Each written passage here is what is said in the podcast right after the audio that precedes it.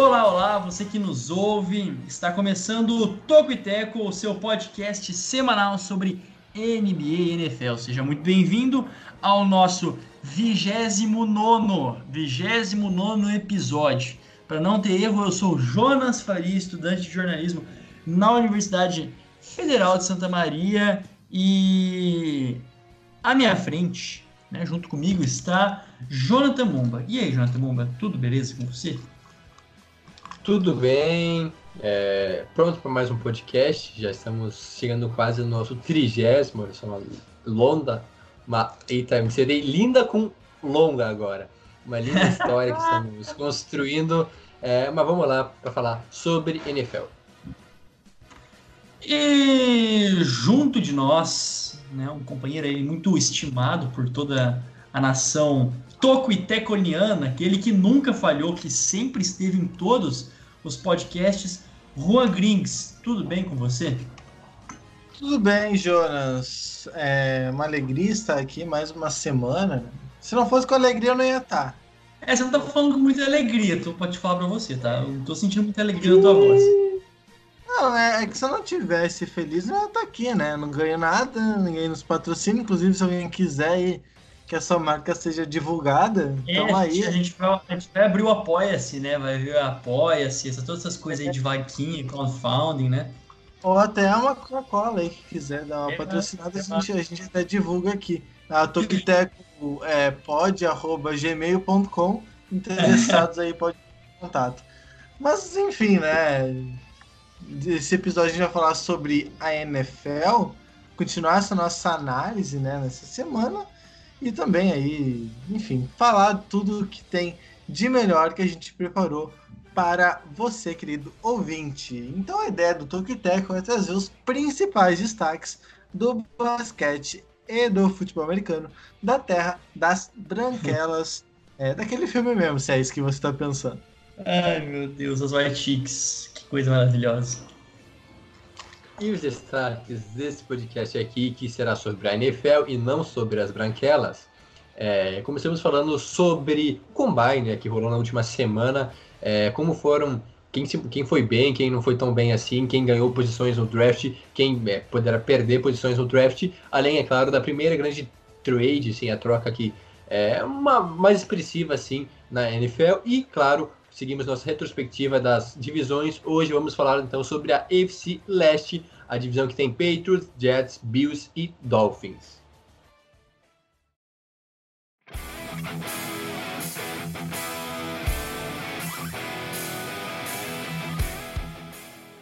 Muito bem, após é, a nossa vinheta, vamos dar início ao nosso primeiro destaque do podcast de hoje. Vamos falar sobre o Combine, né? O, com um nome grande, né? O NFL Scouting Combine.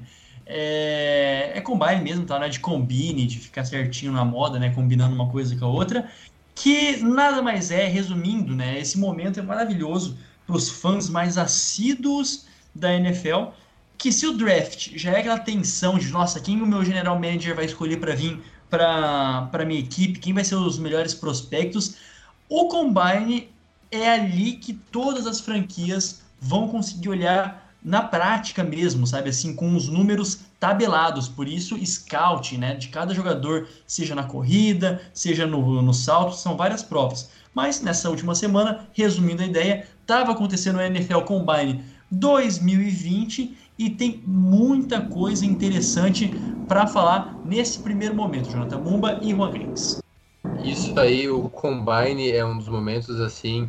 É não digo mais aguardados, mas muita gente espera bastante pelo Combine, porque é aí que a gente vai ter uma, uma ideia melhor, assim, uma base de como será o draft, quem que vai sair na primeira rodada, quem vai sair em rodadas mais baixas, e o Combine é justamente isso aí, é um momento onde jogadores advindos do, do college têm para mostrar suas habilidades, né, para ver questões mais de aptidão física mesmo, assim, de velocidade, de, de impulsão, força também, então é bem bacana de ver, assim, eu gosto principalmente do tiro de 40 jardas, onde que é, é um absurdo que os caras conseguem correr. É, é fazer aquilo lá em questão de 4 minutos e meio. Então, realmente, Combine é basicamente isso para a gente ver é, os principais prospectos da, da NFL e como eles estão realmente fisicamente, é porque a temporada do college acabou faz duas, dois meses praticamente, então eles é, tem toda essa questão de não, como posso dizer, não largar de mão, né, não entrar em férias e continuar se é, cuidando do corpo e tudo mais. E esse combine, então, teve vários destaques. É, posso comentar já, então, dando alguns destaques aqui. Claro, para o Isaiah, Isaiah Simmons, que é o linebacker, mas também pode jogar em outras posições, inclusive na secundária, Exato. que foi muito bem e ganhou algumas posições. Eu acho que é um cara que tem muita qualidade, o melhor, pelo menos na posição nessa classe. Claro, além dos outros destaques também, para os wide receivers, é, foram vários, né? É uma classe muito boa, talvez uma das melhores, com certeza, dos últimos anos, até porque na, nas últimas temporadas vem decepcionando. Ano passado, em 2019, tivemos uma classe boa até, mas esse ano são vários nomes. Destaque, claro, para o que mais se destacou, talvez tenha sido o, o Henry Huggs, que é um dos wide receivers da, da equipe de Alabama, além, é claro, também tem o Jerry Jeld, que é cotado para ser talvez o primeiro a sair, mas também temos, além disso, o Sid Lamb, que é o recebedor de Oklahoma, e vários outros até menos considerados, um pouco mais desconhecidos, que foram muito bem no combine, na, na nos desafios de aptidão, e agora devem ganhar algumas posições.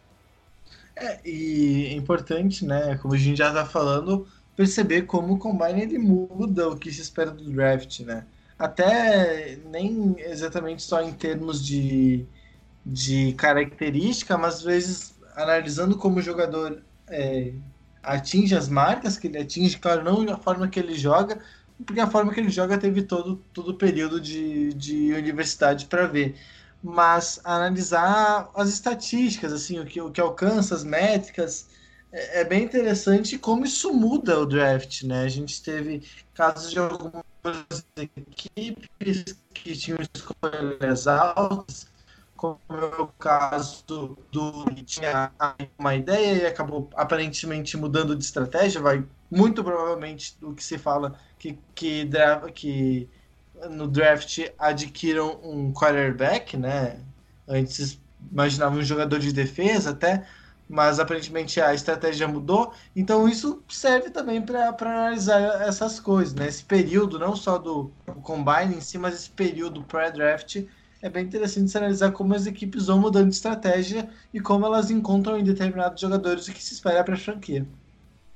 É, até fazendo esse gancho né, entre o que você disse, Juan, e sobre esse primeiro destaque do Jonathan sobre o Isaiah Simmons, é, o que acontece, né? O combine de, uma maneira mais leiga e é como se fosse uma entrevista de emprego, né? Antes de você realmente ser selecionado para estar tá trabalhando naquilo que é o draft, você tem ali tudo aquilo que as pessoas vão estar tá vendo as suas qualidades, né? Você sozinho. É, então, tem muitos é, jogadores, por ser próximo à data do draft, é, que escolhem não participar do combine. É, alguns têm essa opção, enfim. E, e, isso, como você disse, muda muito. Ah, os caras normalmente não vão para o combine por questão de não não que tá se recuperando de uma lesão de final de temporada da NCAA, né? Então fica nesse alguns nesse descrédito. Ah, então o cara não veio no combine, será que ele está realmente lesionado? Será que ele está saudável de verdade? Então muda bastante aquilo que é visto. E o Isaiah Simmons, de maneira geral, ele como você disse, né, Jonathan, ele ele tá ali como um foi um cara que já alinhou ao longo de toda a temporada como outside linebacker, como middle linebacker, como edge, como defensive end, além de ser um cara totalmente polivalente, né, ficou bem redundante, mas é, é, é, um, é um cara muito, muito explosivo que se saiu muito bem nesses testes né? Saiu completamente no tiro, como você disse, na 40 jardas dash, né? Que é o tiro lá das 40 jardas. Correu muito, correu para quantos é, segundos mesmo? Foi 4 e, e 30, foi? Ah, não lembro agora de cabeça, tem que apurar essa informação, mas é, foi 4,40 uma coisa, até porque a gente, ele é linebacker, ele linebacker não é tão leve, assim, não é tão veloz, mas para a posição dele ele foi muito bem, é, se não me engano, melhor né, na posição.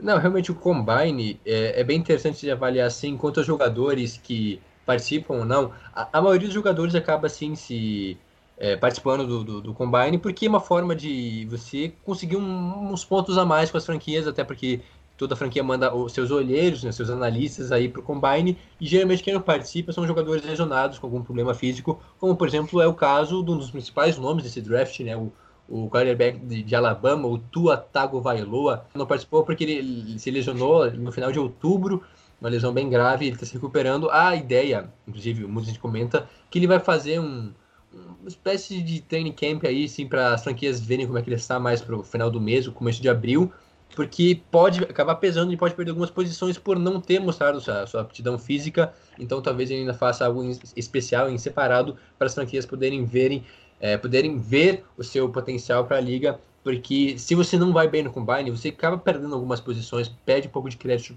para a NFL, até acho um pouco errado isso. Eu acho que eu, pelo menos, me basearia muito mais pelo que o jogador fez na temporada da, da, do college, né, na NCAA, do que pelo próprio combine, porque são apenas alguns exercícios, alguns testes aí, não podem realmente decretar o quão bom é um jogador na liga. É, e como você disse do, do Tua, né, para ficar um pouquinho mais simples, quarterback de, de Alabama, ele resolveu não participar nesse caso, mas também ele disse que estaria no Pro Day, né? O Pro Day que acontece depois do, do Combine, que é um outro treinamento realizado pelas próprias universidades, tal, que é mais tradicional ainda que, que o Combine. E de modo geral, é, esse o, o Combine é dividido também, vale destacar, nos dias, né? Não é como se fosse um, um, um bololô de, de jogadores querendo chegar na NFL, fazendo todos esses testes físicos, testes de QI, tudo ao mesmo tempo. Não, para começar, no domingo, é, domingo famoso, 1 de março, aí, último 1 de março, foram, foi a vez do, dos defensive backs, né? Os DBs. E ali, como a gente disse, é ali que, que teve o, o Azaias, também teve o outro, o Javelin Guindry, né, que se fala do, da, da Universidade de Utah, que fez 4,29. O, o Azaia foi, foi no sábado. Ah, isso, sábado perdão. Foi o dia dos defensive lines e dos linebackers. E só para completar a informação, é, ele fez o, o, tiro de 40 jardas em é, 4 minutos e 30 e, é, 4 segundos e 39. E 39. É, 39. E agora sim, né, falando do, dos DBs. DBs é, é o nome mais, é, mais atual para aqueles que a gente coloca como os cornerbacks também, todos aqueles que estão responsáveis ali. Tem esse Javelin Guindry que fez em 4 e 29, né, para a gente ver essa diferença aí. 29 segundos também correu muito, muito, muito mesmo foi o único cornerback que bateu a marca de 4 e 30 segundos, né? Do Henry Huggs, Isso. que foi ali o receiver por Alabama, que a gente vai falar mais especificamente. Esse, então, foi o dia do domingo. Quer dar algum destaque sobre o domingo? Não, mais justamente sobre, é, sobre o Guidry, que é um cara que era pouco conhecido, assim, mas acho que ganhou pontos importantes é, por ter mostrado ser um cara muito veloz, mas também em todos os testes, assim, é um cara que pode ganhar bastante pontos. Outro destaque, obviamente, para o grande nome de secundária desse draft, que é o Jeff Okuda, que é o, o DB lá de Georgia, que é um cara que talvez pelos testes de aptidão não foi tão bem assim, mas é um cara fantástico, tem um trabalho de pés assim surreal. Tem até um vídeo muito bom no, no, no draft, no draft, no combine, que ele recebendo algumas bolas aí, o trabalho de pés assim fora de série, e é o grande nome dessa classe aí para defensive backs.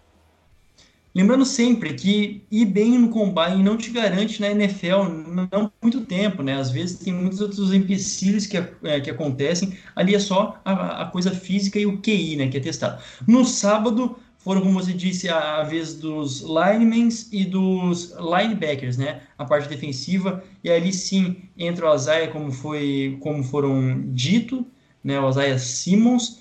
Também teve outros linemen que chamaram a atenção, como o Khalil Davis, de Nebraska, o Neville Gilmore, de Oklahoma. E, e, o que chama atenção nesses caras é justamente isso, né? Agora a gente está falando de, de, de, os caras da linha, os grandões da linha, uns caras para mais de 120 quilos, é, e que correram também as, as 40 jardas é, em menos de 5 segundos, né? Alguns um pouco mais, mas, por exemplo, o Davis correu para 4,75 Gallimore com quase 140 quilos, 4,79.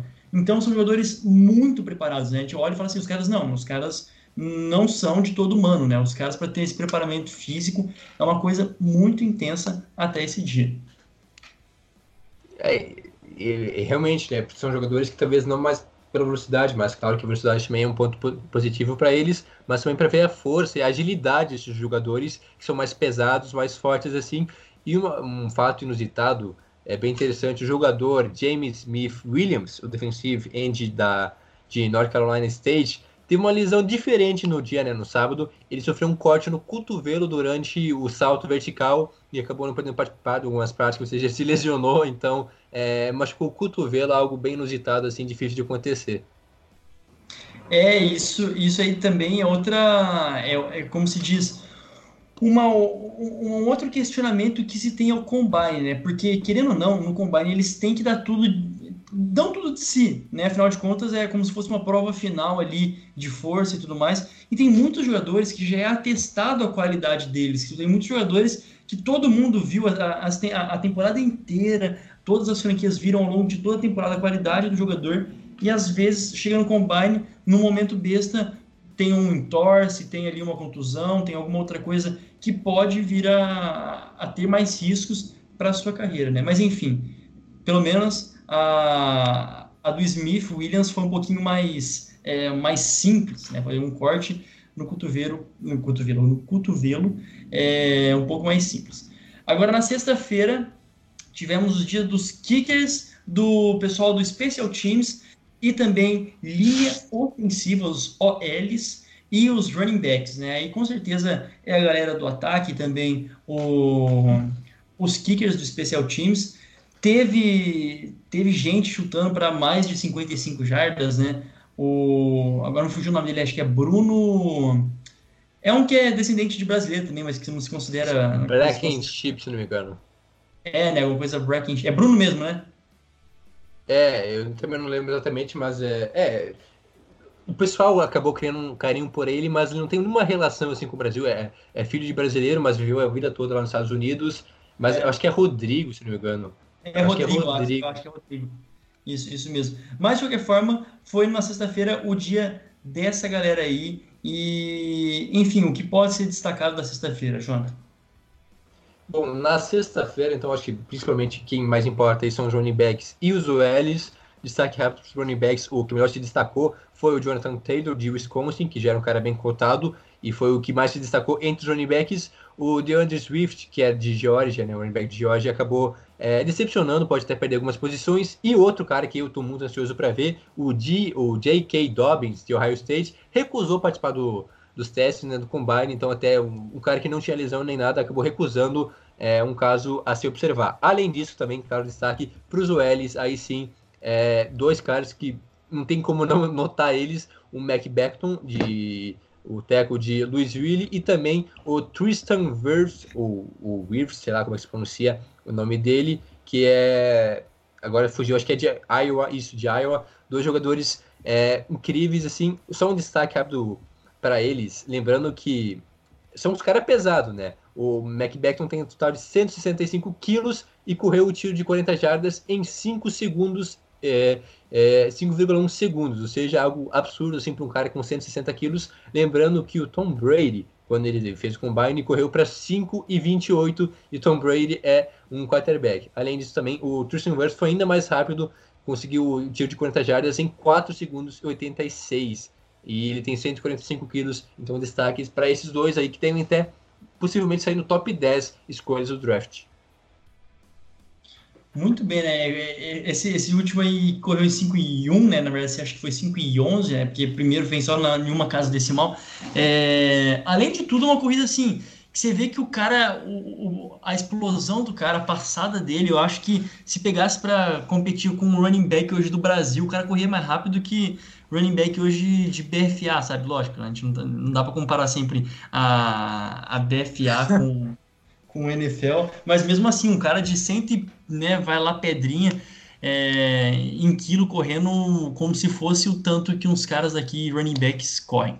Agora, no na quinta-feira, né, tipo, saindo da sexta-feira, na quinta-feira, foi, acho que talvez o, o mais legal, né, que é quando tem os quarterbacks, os receivers, os tight né, de modo geral, quarterback e os seus recebedores, e se o Tua não tava lá, o Jalen Hurts no Justin Herbert, perdão. O Justin Herbert estava lá e, nossa, foi muito bonito de ver, assim, de verdade, com vários passes em profundidade, com segurança, né? O quarterback do Oregon Football, Oregon State, né? E, Não, e saiu... é Oregon. Oregon só, né? É, existe Oregon State e Oregon, ele no caso joga por Oregon. Só Oregon. E obrigado pela correção, mas assim, foi uma ótima performance dele, né, com vários e várias, vários passes em profundidades e certeiros. E eu acho que com isso apimenta ainda mais essa classe de, de quarterbacks para esse próximo draft, né? Talvez é, muita coisa mude nas franquias com as primeiras escolhas, e isso é muito interessante, né? Que vai fazer tempo que não via uma, uma classe tão bacana de quarterbacks, mas também uma classe tão bacana de recebedores, né? Então isso vai ser um diferencial, provavelmente, do draft de 2020. É, quanto aos quarterbacks, é, eu acho que o, o, Justin Herbert ganhou um pouco de moral, até porque o Tua não participou, por questão da lesão, e o Joey Burrow também. Ele preferiu não, não entrar em campo, yes. até porque acho que ele, ele meio que já se garante pela temporada que ele fez no college, achou melhor não se arriscar. Então, com isso, o Justin Herbert se tornou o principal quarterback a participar do Combine e fez por merecer. Ele que é um cara que talvez não tenha tanto talento, não seja tão genial quanto o Tua ou o Burrow, mas é um cara muito experiente, né? Ele é o mais experiente do, dos quarterbacks que vai pro draft, jogou todos os seus, os seus, anos lá em Oregon, e com isso ele mostrou, assim, um braço muito forte, um braço certeiro, no, no teste do Combine e é um cara interessante que pode sim sair na primeira rodada. Os demais quarterbacks, aí sim, já devem sair na segunda, terceira rodada, um pouco mais abaixo, mas destaco mesmo esses três: Burrow, Tua e o Justin Herbert, que são escolhas cotadas até para top 10 na, na primeira rodada. E entre os recebedores, Henry Ruggs que também foi um homem que, Jesus, correu para 4,27, oficialmente o, o mais rápido desse combine, né, de todos os atletas, acho que foi o, na verdade, acho não, foi o, o mais rápido desse, desse combine, e que lá a gente comentava antes, né, Jonathan, era o recorde atual de 2017, né, o maior da NFL, quer dizer, o menor tempo da NFL, do John Ross, 4 e 22 ainda ficou né, longe, entre aspas, por 0.05, né? 0.05 segundos. Mesmo assim, que baita corrida do Henry Ruggs. E embora o Ruggs né, tenha ido muito bem, ele, ele saiu um pouco lesionado, né? Aquela questão lá que eu, que eu falava. Muitos jogadores, eles, por darem tudo de si numa determinada prova, às vezes correm esse risco. E não foi diferente com ele. Ele por motivos de, de precaução, ele saiu meio lesionado ali na coxa e não participou de outros drills é, específicos, testes de habilidades específicos. Mas, como eu disse, né, todos vão estar no, no Pro Day por enquanto, até mesmo o, o Tua, que nem do Combine participou. Então vai ter o Pro Day no mês que vem e contam com a participação deles. Agora, um outro que mandou muito bem né, foi o CD Lamb, principalmente ele vindo ali da, da faculdade de Oklahoma, da Universidade de Oklahoma, é, o, o, bonito do, do drill dele foi uma recepção alta, né? O cara realmente, é, gravidade zero, subiu lá no segundo andar, conseguiu fazer a recepção e guardou muito bem a bola de uma maneira assim plástica de ser vista e empolgou bastante, como eu disse, a classe de recebedores. Isso, a classe de recebedores é uma das melhores, como já falado, nos últimos anos. Tem muitos caras bons, inclusive o Hugs, que era cotado como o terceiro melhor aí, né? Ficando atrás do Jeld e do Sid Lamb. É, foi muito bem, principalmente pela velocidade. Ele é o cara mais veloz. Falta um pouco talvez de técnica para ele, mas a velocidade é implacável, assim, questão de alongar o campo, vai ajudar muito a várias franquias na NFL. Além disso, também o Sid Lamb foi muito bem. Só o Jody dos principais aí que perdeu algumas posições, mas também destaques para o caras pouco falados, como por exemplo o, o People Jones, que acabou indo muito bem, eh, não só na, no tiro de 40 jardas, mas também no salto vertical, além do Denzel Mims e do Claypool, são jogadores que não eram tão falados assim, mas foram muito bem, e agora, é, não digo que vão ganhar uma escolha de primeira rodada, mas assim, podem subir algumas posições no draft. E Passando rapidamente, né, por outra, pela classe do, dos Tyrants, como citado, não foi a que mais chamou atenção, né? Isso já está sendo repercutido na, nas diversas, nas diversas, nos diversos sites e portais, né? Mas teve ali alguns sim desse, dessa vasta, desse vasto marasmo, como Cole Kemet de Notre Dame, que é projetado para ser um dos melhores da, do próximo draft, e o Harrison Bryant. Acho que não precisa muito mais é, se prender aos Tyrands, acho que fica por isso aí mesmo, né? Isso, uma classe sem muito destaque. Isso, e agora, é, para fechar, é, falemos do, do, dos, dos Panthers, né? Na verdade, um em específico, o, um que chutou, na verdade, pouco, mas que levantou muito, que foi o Michael Turk, do Arizona State, que fez 25 repetições com 102 quilos, né? Isso para um kicker é, é, impressionante. Realmente é um cara com é, profícuo em sua força, um rapaz bem forte ali, e 25 é, repetições no, no supino, né? No supino bench press é de se impressionar. Não que isso conte muito para aquilo que ele vai precisar na, na jogando mesmo né, na NFL. Mas de qualquer forma mostra o quanto ele é forte e saudável, não só nas pernas. Conseguiu quebrar o recorde né, de, no supino do, dos Panthers, mas não ajudou muito para o que ele vai precisar mesmo na NFL, que são as pernas. Inclusive, levantou mais do que alguns offensive linemen. Exatamente. E, bom, eu acho que se você, né, caso você, caro ouvinte, tenha mais dúvidas a respeito do, do Combine, ficou com alguma dúvida em alguma informação que a gente trouxe aqui, tem mais alguma curiosidade sobre, pode perguntar lá no arroba Tokiteco, pode perguntar também nos nossos Instagrams pessoais, que no final a gente vai passar. Se ficou alguma dúvida, pode tirar com a gente sem problemas nenhum. Agora vamos mudar a chavinha. Mais algum último destaque a respeito do, do Combine? Por isso mesmo, vamos aguardar agora o draftzão? Isso, seguimos adiante. Bom, fechamos então a entrevista de emprego que é o Combine, daquelas várias e várias provas. Vamos para nossa agora para nossa série de análises que a gente tem feito já há algumas semanas sobre as divisões da NFL em 2019. Agora sim, lacrado, vamos rapidinho falar a respeito da AFC Leste, né? Da AFC Leste, a divisão do New England Patriots, do Buffalo Bills, do Jets e do Miami Dolphins. Bom, nada muito novo sob o sol. New England Patriots foi o campeão da divisão com duas vitórias e quatro derrotas. É, mas com o Buffalo Bills jogando muito bem, né? Talvez eu acho que esse foi um dos melhores, é, melhores destaques da AFC Leste nessa temporada. O Buffalo Bills não só chegando em segundo, mas chegando bem, né? Com 10 vitórias, ficando um pouquinho atrás do New England Patriots, que no final da temporada a gente sabe que se, que se complicou muito.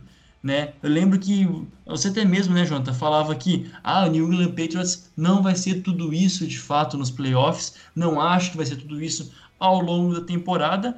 A verdade é que fez o seu papel, foi campeão, mas ali na hora do vamos ver, como você disse, foi exposta algumas da, do, dos maiores pontos negativos da, do, do Patriots nessa temporada, e com certeza foi o ataque, né? embora uma defesa totalmente dominante. Exatamente, o Patriots decaiu um pouco na última temporada, é, mesmo assim né, foi campeão de divisão, até porque é, não há nenhuma novidade nisso, todo ano o Patriots ganha divisão, é, mas sim foi um ano atípico, o time não jogou tão bem assim em boa parte do, dos jogos, vencia, mas não convencia contra alguns adversários mais difíceis. Nos playoffs, então, foi meio vexatória eliminação logo de cara para os Titans. E um destaque também, além de tudo isso, que algo difícil de a gente ver, no caso dos Patriots, foi um draft bem ruim dos, por parte da, da, franquia lá de New England. O Bill Belichick geralmente é um cara acerteiro no, no, no draft, consegue recrutar bons nomes. E no, no, ano de 2019 não foi bem assim. A escolha de primeira rodada, o Nikhil Harry, o recebedor, mal jogou, né? Foram apenas sete jogos, não mostrou muita coisa. Foi uma classe maravilhosa, né, para os recebedores, né, para wide receivers. E o Nikhil Harry foi uma decepção aí. Se lesionou logo no começo, perdeu boa parte da temporada e não correspondeu no final. O, o grande destaque talvez seria justamente pelo Chase Winovich, que é o defensive end, que foi o principal destaque. É, jogou muito bem, apesar de não ser titular, contribuindo bastante, até mais no time de especialistas do que no time de defesa, mas mesmo assim um, um draft bem apático dos Patriots, que não conseguiu engrenar, digamos assim, como em anos anteriores. E Além disso, agora falando até mesmo da, da equipe do Bills.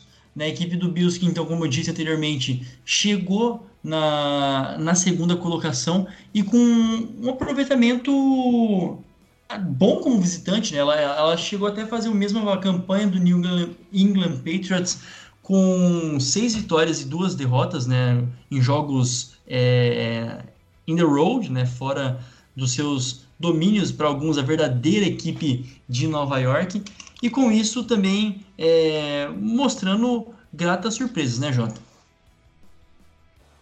Concordo, realmente a temporada do Bills foi muito boa. É um time que tem algumas coisas a melhorar, mas mesmo assim fez uma temporada muito consistente, terminou com uma campanha de 10 vitórias e 6 derrotas, com o Josh Allen evoluindo um pouco mais, né, mostrando que pode ser o futuro da franquia, mas que precisa de reforços, principalmente no ataque, opções para é, de recepção de passes mesmo, apesar do, do, John Brown e do Cole Beasley terem feito uma boa temporada, né, bons jogos, mas precisa de mais opções de tight de recebedor mesmo. Já é. a defesa, grande destaque, foi a defesa do Bills, que foi uma das melhores da liga. A secundária, para mim, foi a melhor secundária da liga, muito é, liderada né, pelo True Davis White, melhor corner para mim, é, ao lado né, do, do Stephen Gilmore, mas foi uma, uma defesa muito boa. Destaque também para o draft, que conseguiram recrutar na escolha número 9 o Ed Oliver, um dos melhores defensive tackles da temporada. Um cara que chegou muito bem, já teve um impacto imediato nessa equipe aí. Então, um draft até muito bom da equipe do Buffalo Bills. Uma temporada boa, acima do esperado até, e deve brigar nos próximos anos, porque tem um time bem sólido, não é muito estrelado, mas é um time sólido. É, existe ainda uma, uma previsão de que nesse draft a equipe do, do Bills vá atrás mesmo de, de recebedores, né? Vai para dar mais opções pro pro seu quarterback. E a verdade é que o Bills não tinha muito como escapar, né? Chegou aos playoffs, chegou ao wild card e pegou já de cara a equipe do Houston Texans, que elas por elas, embora também tivesse alguns momentos de de bambeio ao longo da temporada, era uma equipe melhor montada e com mais talentos individuais, né? Querendo ou não, então a equipe do Bills não chegou a ir muito além, embora é, tenha jogado bem essa partida. Agora, né, após o, após o Buffalo Bills, o próximo ali que ficou classificado na terceira colocação foi o New York Jets, um pouco mais longe, com sete vitórias e nove derrotas, uma campanha um pouquinho mais é, contida, um pouquinho mais fajuta, e também é, talvez fosse uma campanha satisfatória. Né? Eu acho que fica, fica bom para o New York Jets de tudo aquilo que era esperado para a temporada, é, seja com a, o Le'Veon Bell, seja com o Sam Darnold, que em momentos não estava jogando e depois voltou, mas de todos os percalços e aquilo que New York Jets representa, a, ou seja, leia-se ou ouça-se, a representatividade dos Jets é praticamente nula, né, em sentido de, de título, tá de bom tamanho, um 7-9, mas também com a perspectiva de melhorar ofensivamente e ter um jogo mais interessante para a próxima temporada. É, a temporada do, do Jets teve seus altos e baixos, digamos assim. O time chegou com uma expectativa muito alta para essa temporada, que poderia surpreender, fazer uma temporada melhor, até mesmo brigar para o playoffs, mas os reforços né, que chegaram nessa free agents não corresponderam à altura, principalmente o Livion Bell, que até tentou fazer algumas graçolas, conseguiu fazer uma... A reta final da temporada que foi boa, e alguns nomes na defesa também, reforços importantes para a defesa que é uma defesa boa no papel, tem vários nomes interessantes, mas que não brilhou realmente, não teve aquele destaque que era esperado. Por exemplo, na defesa trouxeram o CJ Mosley, que jogava no, no Ravens, que era um dos principais nomes na, na, defesa do Ravens, e não correspondeu, não encaixou direito nessa defesa do, do Jets, muito por conta do treinador. Aí, se a gente comentava sobre o Texans, né? que talvez o maior limitador da, da, da, franquia seja o treinador. E esse é o caso do Jets, que tem o Adam Gaze, que teve sua primeira temporada lá em Nova York. Não foi muito satisfatória para mim, primeiro não empolgou muito, mas deve continuar para o segundo ano. Então o Jets é, começou mal, conseguiu se recuperar nas, últimas rodadas, mas mesmo assim foi uma temporada ok, nada demais, e não deve melhorar muito para os próximos anos, pelo menos é essa a minha visão.